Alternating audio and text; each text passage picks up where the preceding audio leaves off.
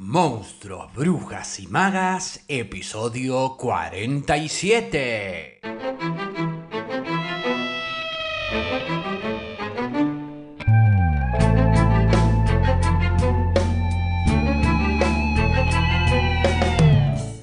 Comencemos entonces y quiero contarles que estoy muy contento y entusiasmado de comenzar a compartir con ustedes la lectura de este clásico de la literatura latinoamericana y entrar en contacto de alguna manera con su autor Julio Cortázar. Y este entusiasmo deviene principalmente porque la misma lectura de Rayuela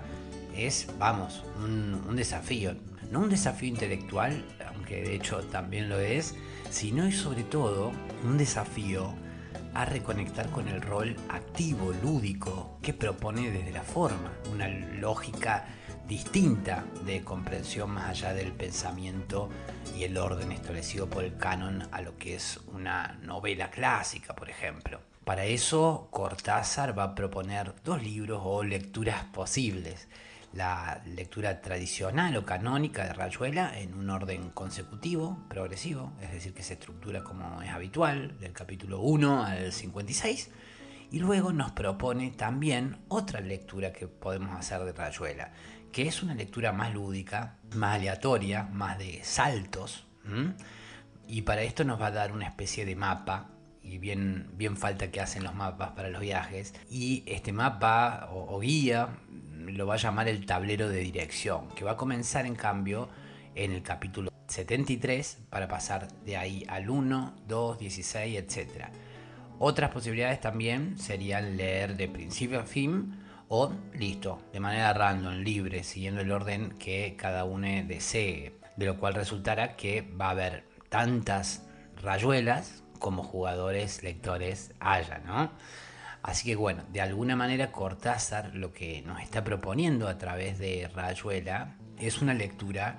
que nos va a invitar a armar las piezas de un rompecabezas. Vamos a, como sumándonos a un, una especie de cadáver exquisito o de ir pintando y expandiéndose hacia los bordes como quien pinta una, una mandala. De hecho, así iba a llamarse este libro aunque luego Cortázar desistió quizás por algunas humoradas que se rumorea les hacía, le hacía alguna amiga por ahí que le decía, no Julio, ¿cómo le vas a poner mandala? ¿Qué va a decir quienes la lean? ¿Leíste mandala? No, mandala. O cosas por el estilo. Pero bueno, obvio que esto no lo dice Cortázar, dice en cambio eh, que cambió el título ya casi al final porque no había derecho a exigirle a los lectores que conocieran el esoterismo búdico o tibetano, a lo cual refería claramente en clave simbólica dicha alusión, y que se decidió también por Rayuela, porque consideraba que era un título modesto y que cualquiera podía entender, al menos en Argentina, porque una rayuela es una mandala desacralizada, decía. En una mandala, por ejemplo, uno podría deslizarse como una araña en su tela de hecho, hay una teoría que cuenta que hay un borrador de Rayuela que contiene un texto en el cual Cortázar comienza el libro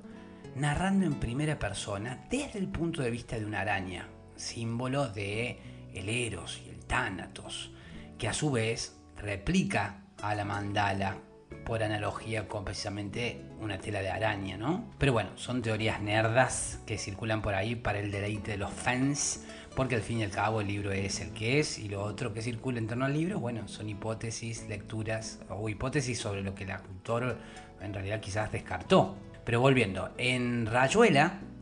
a lo que se nos invita es a saltar hacia una trama imposible, infinita, en donde deberemos ir uniendo piezas o saltando entre capítulos para llegar a una idea, a una sensación, a otra visión o percepción posible, más fantástica, más maravillosa, más lúcida quizás que la lineal, que la habitual. Un seguir el ritmo, ¿no? Digamos, entrar en ese trance, en ese flow tan del swing, tan del jazz, que nos permite trascender el plano cotidiano para perdernos, por ejemplo, en una ciudad desconocida, o bien para mirar extrañades aquello que se percibía como ordinario y así encontrar quizás una verdad fantástica. Si esto les suena, bueno, es porque quizás encuentren eh, puntos de conexión con la generación beat, o bien incluso con el pensamiento de otras corrientes, como lo fueron los surrealistas. Y más atrás incluso, otras generaciones que vimos, por ejemplo, en alguna jam de, de escritura, que son los poetas malditos, y más especialmente Rimbaud, Mallarmé, te juego con el lenguaje. Ahora hagamos un breve resumen de Rayuela, aunque bueno, reducir eh, Rayuela, por ejemplo, un argumento es complejo, ya que principalmente se trata de una novela, y es un término complicado al, hablar de Rayuela, pero digamos de una idea, de sensaciones, de reflexiones, una contranovela, eso es, o una antinovela, como le gustaba llamarla a Cortázar. Escuchen si no lo que le comenta en una carta Cortázar a un amigo, el escritor y lingüista eh, Jean Bernabé. Le escribe, imagínenselo, ¿no? Con, su voz, sus R's y ese tono tan típico, obvio. Le dice, la verdad, la triste o hermosa verdad es que cada vez me gustan menos las novelas, el arte novelesco, tal como se lo practica en estos tiempos. Lo que estoy escribiendo ahora, se refería a Rayuela,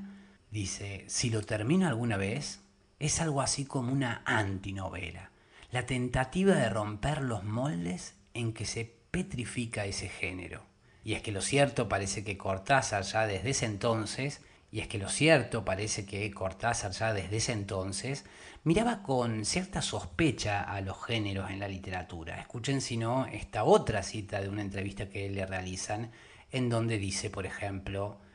está bien que usted haya usado la palabra género, porque se la voy a demoler. Me da la impresión que hoy hablamos de novelas por razones de método, justamente por ese racionalismo occidental. Pero en realidad los productos, los libros que estamos leyendo, tienen ya una gran plasticidad, una abertura muy grande en todas direcciones. Hay novelas que son poemas, hay poemas que son novelas, hay novelas que son collage.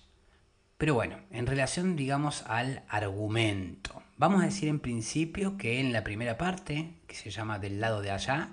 se va a narrar la relación de Horacio Olivera, su protagonista, con la maga, con el grupo de amigues, ahí el Club de la Serpiente en París, mientras que hay una segunda parte llamada Del lado de acá, en donde la acción se traslada a Buenos Aires y donde aparecen otros dos personajes que van a ser muy significativos, que son Traveler, que es eh, amigo de Horacio, y Talita, que es la mujer de Traveler. Y por último, hay una tercera parte que se llama De otros lados, que incluye algunos capítulos que él diría capítulos prescindibles. En esa parte vuelve a aparecer el escritor Morelli, que bien podría ser un alter ego o una autorrepresentación del mismo Cortázar. No me extenderé más con el argumento por ahora porque la verdad es, como decía, un oximorón hablar en rayuela de argumento, ya iremos hablando al respecto a lo largo de los distintos episodios, pero sigamos ahora en clave de introducción para acercarnos a la vida y obra de Julito, como nos gusta decirles a quienes le guardamos afecto a través de su obra, don Julio Cortázar. Vamos a linkear con el episodio que le dedicamos a Cristina Perirossi, ganadora este año del Premio Cervantes y a quien dedicamos el episodio del lunes, como recuerdan, porque lo cierto es que Cortázar es quien ayuda y estimula a Peri Rossi a dejar Uruguay. Como adelantamos en el episodio este lunes, el episodio 45, los poemas, los cinco poemas para Cris, y después vienen otros cinco poemas para Cris y cinco últimos poemas para Cris, se los escribe Cortázar a Cristina Peri Rossi, a quien le pide permiso para publicarlos en el 81, tres, antes, tres años antes de su fallecimiento. Los poemas ven la luz pocos meses después del fallecimiento de Cortázar. Es decir, que se publican póstumamente reunidos en el libro Salvo el Crepúsculo. Durante mucho tiempo no, no, se supo quién era esa tal Cris, que bien podría haber sido pura ficción, evocación o imaginación, hasta que, 30 años después, finalmente, Peri Rossi declara que ella era la destinataria de aquellos poemas y que si no lo había dicho antes era por puro pudor. Y va a decir también lo siguiente, va a decir, nunca tuve una buena relación con esos poemas, aunque considero que son los mejores que escribió. ¿no? Esto Cristina Peri Rossi en relación a, los cinco poemas para Cris, a los 15 que le escribió Cortázar. Le dice, no me reconozco, pero comprendo la fantasía del amor imposible que se impone sobre la realidad. Y es que, a ver, a Cristina Peri Rossi tampoco le cabía mucho lo de ser musa. Ella, mm, que más que para ser musa estaba ella en esta vida para ser una escritora con todas las letras, en busca de ella de sus propias musas. Y cuando digo con todas las letras, me refiero a que no se quedó en la sensación, sino que en el 2010, con esta sensación de, che, no, soy la musa, o mm, qué incómodo esto, sino que en el 2010, en uno de sus poemas, eh, el libro Habitación de Hotel, en tono jocoso, alude a lo que escribe como La queja de la musa, libro que ahora está incluido dentro de otro libro llamado Julio Cortázar y Cris que en clave de ensayo autobiográfico o, crónica confesional va narrando algunas anécdotas e incorporando fragmentos de cartas que mantuvo con, con Julio Cortázar y donde da cuenta también de la estrecha amistad que existe entre ambos. Parece que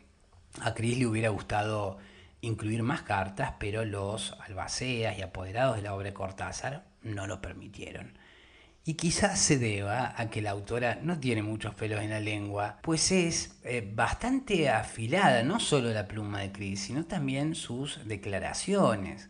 Y es que hay un dato que ella no dice en, el libro, eh, pero sí en, distintas eh, entrevistas que le hacen o en distintas declaraciones,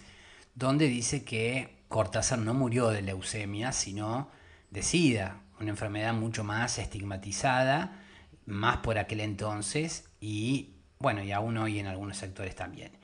Y que esto, de que Cortázar había muerto así, lo dedujo de una conversación que tuvo con el hematólogo, quien le dijo por aquel entonces que no era una especie de cáncer, sino un virus desconocido, y que ella dedujo que era SIDA,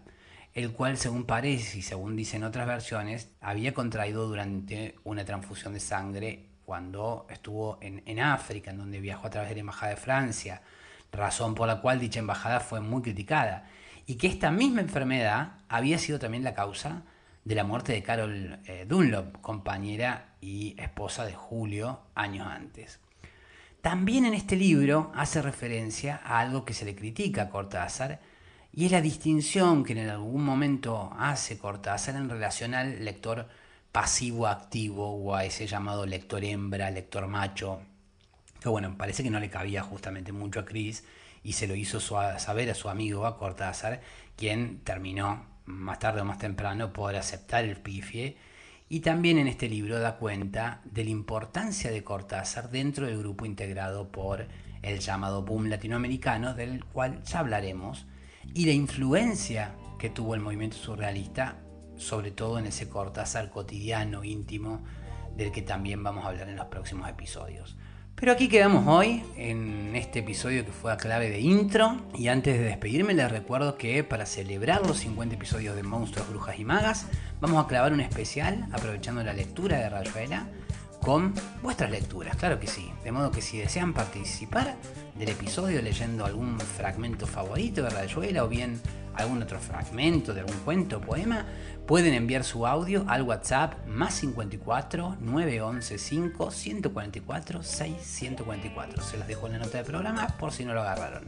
Y bueno, eso ha sido todo. Aquí queda este episodio número 47 en donde deseo haberles aportado contenido que haya sido de su interés y haber sido buena compañía y agradecerles porque ustedes han sido buena compañía para mí y valoro mucho que me sigan acompañando para aprender, descubrir, redescubrir y por qué no encontrarnos en el camino de este alto viaje entre monstruos, brujas y magas. Gracias como siempre por sus suscripciones, valoraciones en Spotify o en la plataforma que nos estén escuchando y por sus interacciones a través de nuestra cuenta de Instagram, Facebook, Twitter. Gracias por sus contribuciones, aportes, colaboraciones para hacer todo esto sostenible en los links que siempre les dejo abajo en la caja de información. Mañana jueves vamos a seguir dialogando en relación a Rayuela, vamos a ver la noción de exilio, de viaje, vamos a charlar sobre extrañamiento de lo cotidiano, sobre desdoblamiento del yo, sobre ver lo cotidiano con ojos de extranjero, sobre mundos, hilos, puentes, todo eso, sí, o al menos lo intentaremos, pero eso será mañana porque aquí quedamos hoy. Mi nombre es Facundo Rubinio, coordinador y creador de la Crespo Estudio y quien les desea que hagan un muy buen día. Será entonces hasta mañana jueves, pebetas, pebetes, para seguir con más Monstruos, Brujas y Magas a las 7.30 Argentina por tu plataforma de podcast favorita.